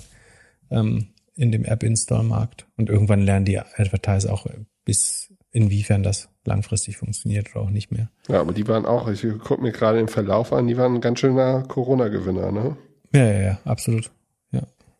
Das Modell insgesamt, ich finde finde das nicht mega spannend. Ich sehe auch nicht, wo die jetzt wirklich, also am Ende geht es darum, mit den OEMs und Operators, also den Mobilfunkanbietern zu kooperieren. Ähm, Du hast unheimlich hohes Risiko, dass die beiden Betriebssystembetreiber, also Android und iOS, das einfach untersagen, verbieten und die machen es ja eh schon schwerer. Beziehungsweise Google hat ein großes Interesse, seine eigenen Produkte durchzudrücken. Ähm, und für mich fühlt sich das nicht wie die Zukunft des Marketings an, irgendwelche Apps aufs Handy zu hauen, die der Nutzer vielleicht gar nicht will, sondern es sind halt und es ist nicht die beste Kundengruppe, die du mit erreichst. Ja, für mich ist es auch eher so die Fast Fashion der App-Economy und da möchte ich einfach nichts mit zu tun haben. Also deswegen würde ich die nicht kaufen. Aber äh, fairerweise, die Axis, also wer die hatte, ja. äh, warum auch immer, äh, der hat da irgendwie x-fach Gewinn mitgemacht in den letzten zwölf Monaten. Die ist wirklich extrem gut gelaufen. Ähm, dass das so weitergeht, glaube ich eher nicht. Es wird bestimmt noch nicht fallen, aber das Wachstum wird sich verlangsamen, da, da bin ich mir relativ sicher. Und äh, Vegans hat sich gedacht, äh, Topic-Sprung, wir gehen ins äh, vegetarische Essen. Äh, Vegans hat sich gedacht, nachdem Oatly so gut an der Börse gelaufen ist, kleiner Witz, minus äh, 36 Prozent, glaube ich, seit IPO, ähm, wollen die jetzt auch in die Börse? Ja. Und? Bock auf Vegans Aktien? Bin kein Konsument. Ja, die waren ja mal eine Supermarktkette und haben es geschafft, in der Hochphase der Biomärkte äh, zuzumachen.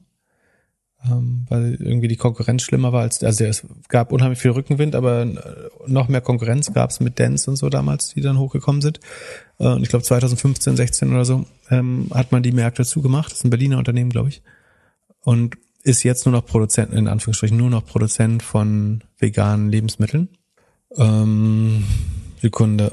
Der Umsatz ist relativ übersichtlich. Ich hatte mir 30 Millionen gemerkt, ist das richtig? Genau. Ähm, dabei verliert man aber 15 Prozent, äh, sagen EBIT mal oder macht äh, die Gewinnmarge ist minus 15 Prozent. Sales Multiple viermal, das ist sportlich. Das ist so äh, vielleicht zufällig, vielleicht nicht ohne Grund, so wie Nestlé. Ähm, wobei Nestlé halt plus 15 Prozent Marge macht. Ähm, und so schnell wachsen tut Vegans jetzt auch nicht. Also die äh, wachsen irgendwie mit äh, 10 Prozent oder so jetzt nicht, nicht mega schnell. Aber für, also vergleichsweise günstig im Vergleich zu Oatly oder Beyond Meat. Also die sind 14 mal Sales, nicht 4 mal Sales. Also ähm, Also ich finde auch, das drängt sich nicht auf. Ich glaube, die Marke ist nicht stark genug. Also kenne niemanden, der eine starke Markenpräferenz dazu hat. Ähm, ich glaube, alle großen äh, FMCG Lebensmittelkonzerne, Konzerne, also Nestle, Danone und so weiter, haben eine riesen Pipeline von veganen Produkten. Der Markt ist so mega umkämpft. Du hast die starken Marken mit Beyond Impossible, Rebel Meat und so weiter. Ähm, und dann irgendwie sich die margenschwächste und langsam wachsende Marke zu kaufen. Ich wüsste jetzt auch nicht, die, die Frage ist, wenn du, du willst als Investor prinzipiell plant-based Food fördern. Was würdest du stattdessen kaufen? Weil so die Kapitalmarkttheorie sagt ja, wir geben das unser Geld auch den Unternehmern und Unternehmerinnen, wo wir glauben, dass äh, die das am besten verwalten und damit das Beste tun. Ähm, Zumindest glaube ich das immer mehr. Und die Frage ist, wem würdest du es dann geben, wenn du plant-based Food fördern möchtest? Gute Frage. Also ich Beyond keine, Meat ist halt ein bisschen erfolgreicher, aber halt nochmal deutlich dreimal so teuer. Äh, die sind halt alle, alle krass überbewertet, oder nicht? Also die guten Marken sind krass ja. überbewertet und die kleinen Marken kennt kein Mensch. Auf jeden Fall, also ich nicht, aber äh, die schaffen es zu mir nicht bis, bis irgendwie ins Regal oder in den Einkaufswagen.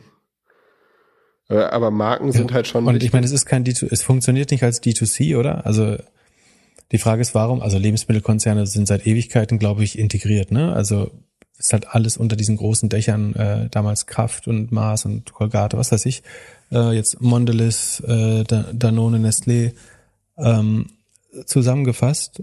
Warum warum willst du standalone diese kleinen unabhängigen Marken an der Börse haben? Also die sind aus Investorensicht einfach null interessant. Ja, genau. Du müsstest doch eigentlich alle zusammenholen. Wenn du alle zusammenholen würdest unter ein Dach, also die plus Oatly plus Beyond Meat und das als ein großes Ah, das ist schlau. Du machst die eine genau. ESG, äh, das eine ESG-Nahrungskonglomerat, wo alles grün, bio, sauber, äh, kein Wasser, kein Plastik genau. ist. Setzt dort alles drüber. Und dann kriegst du eine höhere Bewertung und dann kannst du eigentlich bauen, was du willst. Genau, was. und dann, und dann das sagt der Kunde cool. direkt, äh, ja, es ist also bei den anderen, wenn das dann die, die, die normalen Großen machen, sagt jeder, ja, okay, das ist halt nicht real genug oder nicht nachhaltig genug, weil es nicht von, von dem großen nachhaltigen Konzern ja. ist. Ja, ja glaube ich total dran. Aber ja, da, das wird doch bestimmt bald irgendjemand machen. Ich glaube, als Einzelkämpfer, ja, kann sein, dass es so ein, so ein Roll-Up gibt, dass jemand die ganzen kleinen, mittelerfolgreichen Marken aufkauft. Ähm, ich glaube nicht, ich glaube ja auch an Beyond Meat nicht und eigentlich auch an Oatly, also ans Produkt schon, aber nicht an die Be Bewertung. Also ich würde von Vegans, außer aus moralischen Gründen, und selbst dann, ich glaube, dass man sein Geld besser äh, für gute Zwecke einsetzen kann, als es da reinzustecken.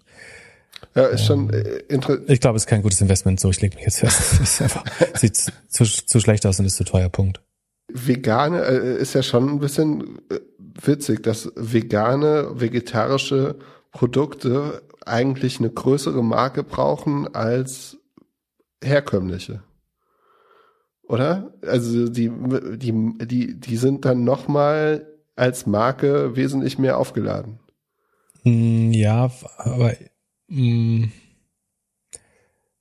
Das Problem ist, dass herkömmliche Lebensmittel so billig sind, dass fast scheißegal ist, was du aufdruckst, glaube ich. Ähm, also die Herstellung ist so billig. Ähm, und du musst eine teure Marke machen, damit überhaupt du auf eine vernünftige Gross Margin kommst. Äh, bei Oatly sieht man zum Beispiel, dass die Gross Margin für Lebensmittel eigentlich zu niedrig ist, äh, wenn ich mich richtig erinnere. Ähm, bei Beyond Meat ganz ähnlich. Ohne eine Marke würde es halt fast gar nicht mehr funktionieren. Beziehungsweise musst du dann wieder Abstriche bei der Qualität machen oder du musst eben so groß sein wie ein Nestlé, dass du es einerseits sofort im Markt positionieren kannst, andererseits es at scale sehr günstig produzieren kannst. Ich glaube nicht an Essen D2C-Marken, oder? Gibt's, äh, was ist das Gegenargument? Wer, wen übersehe ich gerade? Oatly ist schon das Beste, was es gibt. Oder das, das, da würde ich ja fairerweise sagen, das ist doch einfach nur zu teuer. Nicht, das wächst ja gut, ähm, das ist halt nur viel zu teuer. Ähm, ja, ich bin auch nicht, bin auch nicht überzeugt. Das ist die, die Frage, was, was Quick Commerce vielleicht nochmal da ändert. Also werden die ihre eigenen Marken haben oder werden die vielen kleinen lokalen Marken zum Aufwind verhelfen und wird es vielleicht sogar ein atomistischer Markt äh, für, für so Marken mit ganz, also sehr fragmentiert mit ganz vielen kleinen Anbietern.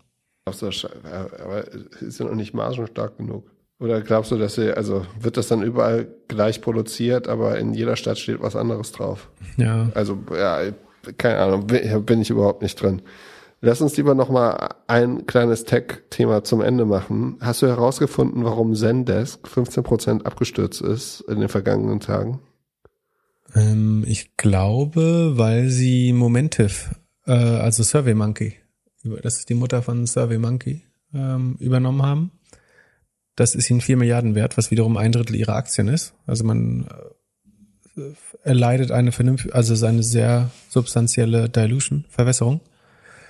Ähm, das hat, haben weder die Aktionäre von ähm, Senders gemocht, da ist, glaube ich, 14, 15 Prozent runtergegangen und selbst die von Momentive ähm, es hat der Aktie 8 Prozent. Warte mal, früher war es auch immer so, wenn irgendjemand gesagt hat, er kauft irgendwas, dann ist die Aktie nach oben gegangen. Also bestes Beispiel, ja. Amazon kauft mhm. äh, Whole Food, nee, wie heißen sie, Whole Foods und zack, mhm. war es sofort irgendwie weg. Dann äh, und jetzt auf einmal diese PayPal Pinterest Nummer, jetzt das, fangen die M&A Berater oder Mitarbeiter jetzt an Angst zu haben und mögliche Übergaben nicht mehr announcen zu wollen? Das ist ja jetzt irgendwie das, das zweite Mal in zwei Wochen. Ja. Ähm, bei Pinterest ist immerhin der Pinterest-Kurs noch hochgegangen, aber hier geht ja selbst die akquirierte Firma äh, runter. Entweder wenn man nicht an einen Deal glaubt oder glaubt, dass das, was man an Aktien bekommt, dadurch, dass, ich meine, dadurch, dass die Aktien von Zendesk sich vergünstigt haben, ist ja auch dein Gegenwert, den du für deine Aktie bekommst, äh, gesunken. Und es ist übrigens genau der Fall, den ich sonst immer moniere, wenn du fragst, sollen die nicht den und den kaufen, sollen die nicht den und den kaufen. Ähm, das Problem ist meiner Meinung nach, dass Zendesk äh, Momentive kauft und Zendesk immer noch 30 Prozent wächst, was eigentlich nicht schnell genug ist dafür, dass sie noch relativ äh, stark Verluste machen. Ähm, und Momentive sogar nur mit 20 Prozent wächst. Also sie kaufen sich langsam, langsamer wachsenden Umsatz hinzu, was das durchschnittliche Gesamtwachstum weiter verlangsamen sollte, was meiner Meinung nach nicht schlau ist. Deswegen verstehe ich auch, dass der Markt die News nicht mag. Und du musst dich halt fragen, wo ist jetzt die Synergie zwischen SurveyMonkey und Zendesk? Also Zendesk ist eine Lösung, mit der man ähm, Customer Support macht im weitesten Sinne. Also schaut so ein bisschen links und rechts inzwischen auch, aber es kam mal daher, dass du sozusagen Kundenanfragen, Reklamationen und so weiter ähm, im Callcenter oder Customer Service Center mit Zendesk bearbeitest. Dafür war es das Operating System und die Plattform. Und SurveyMonkey ist also es holt Customer Feedback ein. Man kann sagen, es ist beides Customer Experience Focus. SurveyMonkey kann man so NPS-Service machen, also Net Promoter Score, die Kundenzufriedenheit abfragen. Ähm, vielleicht passt es schon ein bisschen, aber so richtig aufdrängen tut sich auch nicht. Ähm, so ein, klingt auch eher nach Sackgasse. Also verstehe, also warum das jetzt 15 Prozent runtergeht, finde ich ein bisschen übertrieben, aber dass die, die Börse ist lieb, verstehe ich Macht Sinn, das jetzt nicht zur besseren Company. Und wenn sie so langsam wachsen, will sie halt auch, also solange sie mit 30 Prozent wachsen, kann Salesforce oder Microsoft sie noch kaufen. Aber wenn sie noch langsamer wachsen, dann hast du andersrum wie das Problem, dass ein Salesforce sein, sein Wachstum nicht, weil die wachsen, glaube ich, noch mit 20, 25 Prozent. Und die wollen das bestimmt auch nicht verlangsamen, indem die dann was, was nur 20 Prozent wächst, äh, hinzukaufen. Also äh, auch Sendek muss jetzt aufpassen, dass sie irgendwie bei 30 Prozent Wachstum bleiben, damit sie zumindest noch ein spannendes Übernahmetarget bleiben. Ähm, ja. Was haben wir diese Woche noch für Earnings? Sekunde. Ähm, relativ spannend. Am Donnerstag ist Cloudflare. Ähm, ja, das wird nicht gut. Äh, ich bin besorgt. Zu viel Vorschusslorbeeren bekommen. Also wir hatten heute ähm, Coursera Lift Match Group. Interessiert dich das? Nee, ne? Ähm, gut ähm, deine Reiseaktien kommen, Booking Expedia, Fastly, Mercado Libre, Pinterest kommt morgen. Ähm, und dann, wie gesagt, am Donnerstag relativ viele. Es kommt Cloudflare, Viacom, Wayfair, Airbnb, Uber. Viele spannende Sachen, die wir uns am Freitag anschauen können. Und ein paar Hörerfragen bestimmt wieder. Und vielleicht äh, News. Gab es irgendwelche anderen News, die wir verpasst haben? Microsoft hat gerade so einen äh, Notion-Clone gelauncht. Aber war SharePoint nicht eh schon so ähnlich wie Notion? Nee? Das ist das Einzige, was, was mir in der, in der Zeit äh, über die Füße gelaufen ist hier. Sonst äh, nicht viel. Unsere Community ist aktuell leise, das wird wahrscheinlich morgen ein bisschen lauter. Ich gucke mal kurz auf, auf Twitter, ob es noch was Neues gibt. Sekunde. Microsoft hat jetzt auch ein Metaverse. Wie bitte? Satya Nadella. Lass mal kurz, äh, wir pausieren mal kurz und schauen kurz rein. Okay, sieht eigentlich aus wie das Facebook. Metaverse. Ah, jetzt kriegt jede Company äh, Metaverse. Äh, nennen die sich um? Heißen die jetzt Verse? Microsoft versus Verse. Ähm, ja, Microsoft ist auch wirklich ein, Microsoft bräuchte wirklich mal ein Rebranding eigentlich, oder? So, also jetzt macht je, jede, jede Firma, die kein iPhone oder kein Telefon geschafft hat, macht jetzt ein Metaverse oder wie? Ja, genau, äh, sehr richtig. Microsoft hat nämlich das gleiche Problem, kein Endgerät, oder? Ach doch, die haben die Surface-Laptops, aber ja, die laufen ganz okay, aber auch nicht super. Ähm, und Accenture möchte ihre Reisekostenabrechnung reduzieren, deswegen machen sie jetzt die Meetings. Was ist das? Das kann doch nicht wahr sein. Mesh, Sekunde. Mesh heißt das Produkt. Aber das ist, sieht eigentlich nur wie ein Zoom mit Avataren aus, oder? Ja, ich verstehe das nicht. Aber das ist, stell, stell mal vor, du hast, die jemand sitzt dir gegenüber in einem Vorstellungsgespräch mit dem Avatar. Kannst du dir vorstellen, die Person einzustellen? Also ich meine, das beste, also bestes Mittel gegen Diskriminierung. So, jeder kann sich äh, so aussehen lassen, wie er oder sie glaubt, es für den Job richtig ist. Ähm, und die Frage ist, ist das, ist es Täuschung, wenn ich mich mit einem Avatar eines weniger gut aussehenden äh, männlichen Wesens bewerben würde? Ja, na, natürlich nicht. Aber also ich finde das nicht. Also ich kann mir einfach die Welt noch nicht so vorstellen. Ich kann mir, also ich. Ja, vor allen Dingen, wo ist der Mehrwert? Also ich, meine, ich würde sagen, es könnte inklusiver werden dadurch, dadurch, dass äh, Menschen ihre äh, irgendwie hässliche körperliche sterbliche Hülle äh, verlassen dürfen und sich mit einer anderen umgeben. Aber ansonsten sehe ich jetzt noch nicht, wo der Vorteil ist davon, dass du statt einem Zoom-Meeting ein Avatar-Meeting hast. Ich habe das Gefühl, dass die jetzt alle irgendeine Vision haben wollen, die so weit weg ist, dass sie daran nicht wirklich messbar dran arbeiten können.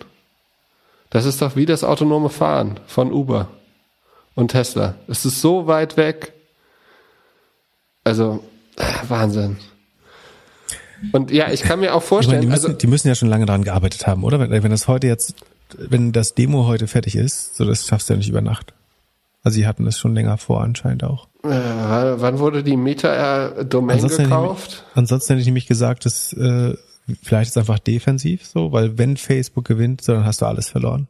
Das ist halt, wenn jemand schafft, Metaverse zu schaffen, dann ist alles andere Makulatur fast. Ja, ist ein bisschen übertrieben, aber ich glaube schon, dass wenn jemand das Metaverse hinbekommt und Adoption, also dass Leute es auch nutzen, dann ist es schon für alle anderen Modelle, alles was Attention hat, alles was Software ist, äh, alles was Kommunikation ist, äh, ein großer Disruptor. Ja. So, dann braucht Google jetzt auch ein Metaverse, oder? Ja, Google hat ja ein Telefon. Ja. Google könnte mit Maps ein Metaverse bauen dass du hier mit deinem Pin durch die Stadt laufen kannst. Ja, Wahnsinn, ey, was für eine Zeit. Muss ich mir jetzt Ready Player One angucken? Wahrscheinlich. Microsoft ah. Mesh. Und ähm, der erste im, ich habe gerade getwittert, äh, der erste im Metaverse war Clippy. Kennst du Clippy? der war schon immer 3D, äh, schon immer, also oder die, die Aktenklammer. Äh, ja, wieso haben sie den nicht eingebaut? Also äh, das Lustige ist, ich habe die ganze Zeit bei dem Video äh, auf diesen Windows-Abbruch-Sound gewartet am Ende, so düdüm, dieses, diesen Error-Sound. Äh, jemand anderes hat geschrieben, Sekunde auf Twitter, sehr lustig, Fabi hat geschrieben, damit wird das Metaverse äh, an einer Öffnung von CSV-Dateien oder automatischen Datumsumwandlung scheitern. Fand ich auch so lustig. ja, äh, ich, ich hatte die Tage überlegt, dass, also, wenn die Welt so sein wird, dem einzigen, de, oder der einzigen Firma, der ich das zutrauen würde, wäre Snap. Ja, ich glaube auch Snap ist am besten positioniert. Roblox übrigens ist tagelang offline gerade. Hast du das mitbekommen? Ja, äh, wie, wie, so versuchen die sich davon zu schützen, dass sie von Facebook nicht kopiert werden oder warum? Das kann sein. Äh, angeblich interne Probleme. Also es ist kein an, externer Angriff, aber sie werden äh, äh, sind seit mehreren Tagen offline angeblich. Habe ich heute einen äh, Insider-Podcast gehört. Ähm, ja, gruselig. Wer baut das nächste? Also wer annonciert das nächste Metaverse? Ja, Snap Google hat's muss schon mehr oder weniger. äh, Snap hat das ja schon immer gemacht. Die, äh, ja, ja, mal gucken. Also kriegen wir jetzt jede Woche ein neues Metaverse. Und wie ist das überhaupt mit der Marke? Also hier haben die überhaupt es was ist das geschafft, für eine Meta. krasse Ineffizienz. Die werden sich alle so mit Content zuballern. Die werden die Nutzer voll scheißen mit Content, äh, um die da hinzubekommen. Es wird, auch relativ, ich Gute ist, es ist sehr früh monetarisierbar, ne? Äh, es gab auch News diese Woche, lustigerweise fallen uns jetzt die ganzen News ein. Ähm, das ähm, sagt Macker, äh, sagt Mackerberg. Prost. äh, dass Mark Zuckerberg so mit High-Profile ähm, Ad-Executives, also Werbetreibenden, äh, Meetings hat schon über Werbung im Metaverse. Also das Gute ist, es lässt sich sehr früh und sofort monetarisieren. Aber am Anfang sozusagen die, das so, als wenn du nochmal komplett anfängst, um Nutzer zu kämpfen. Ja, ich bin mal gespannt. Es gibt doch bestimmt dann bald jetzt Ausschreibungen, dass Entwickler richtig viel Kohle bekommen. Also dann nochmal, Da, wenn du, das, wenn, achso, ah, das wollte ich letzt, das wollte ich beim letzten Podcast noch sagen. Total guter Punkt. Ey, Spieleentwickler sind die neuen Kryptoentwickler. Wenn du äh, vorher bei äh, irgendwie Unreal Engine äh, oder irgendwie Fortnite, Minecraft, irgendwas Spieleentwickler warst, du kannst dich wahrscheinlich vor Angeboten nicht retten gerade. Verdienen alle 300.000 aufwärts. Äh, wenn, wenn die irgendwie sagen, sie haben schon mal eine 3D-Welt gebaut. Ähm, ja, herzlichen Glückwunsch. Wahnsinn. also wenn, ey, wenn dich ein Kind nochmal fragt, was es werden soll, sagst du Metaverse-Entwicklerin. geh, geh raus, geh raus aus dieser 3D-Welt. Oder, nein, programmier sie. Aber das kann doch nicht deren Ernst sein. Die haben doch jetzt eins zu eins, das sieht ja eins zu eins genauso aus. Ja, wie soll ein Mutter, äh, Metaverse auch anders aussehen? Metaverse ist Metaverse.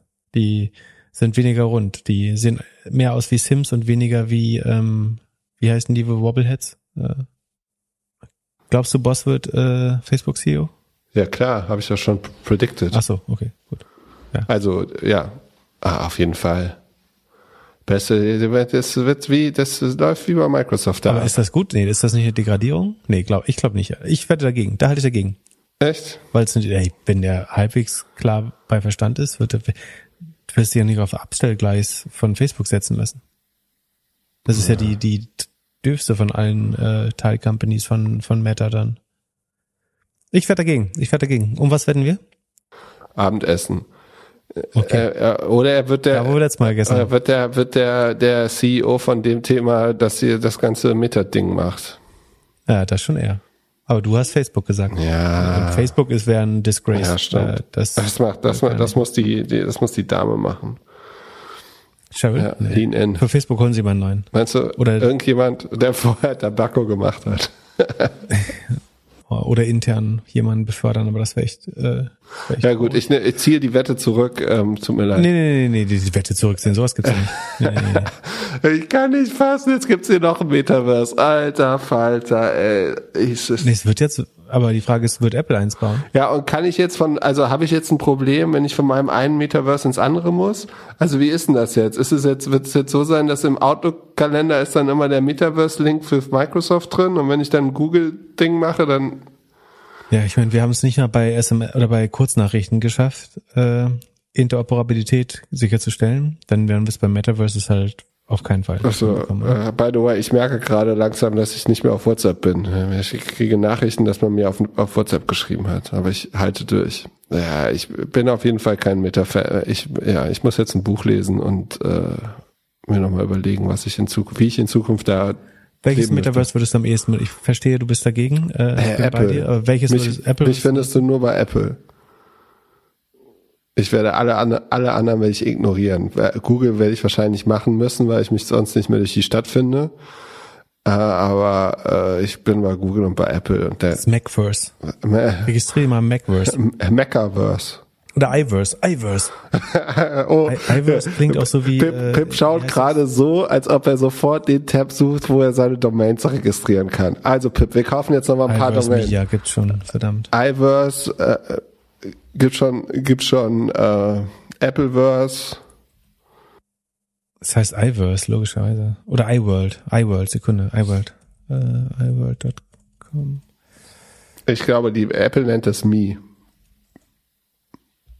MeSpace. Ja. MySpace. Ja, nee, einfach, MySpace wäre gut. einfach Me. Wie, die hatten ja auch mal die Me.com. Haben sie immer noch. Das, das wird das Appleverse. So, jetzt gucken wir uns alle Ready Player One an und danach fangen wir an, wieder zu arbeiten. Schönen Mittwoch. Bis Samstag. Tschüss, tschüss. Bis zum nächsten Mal. Ciao, ciao.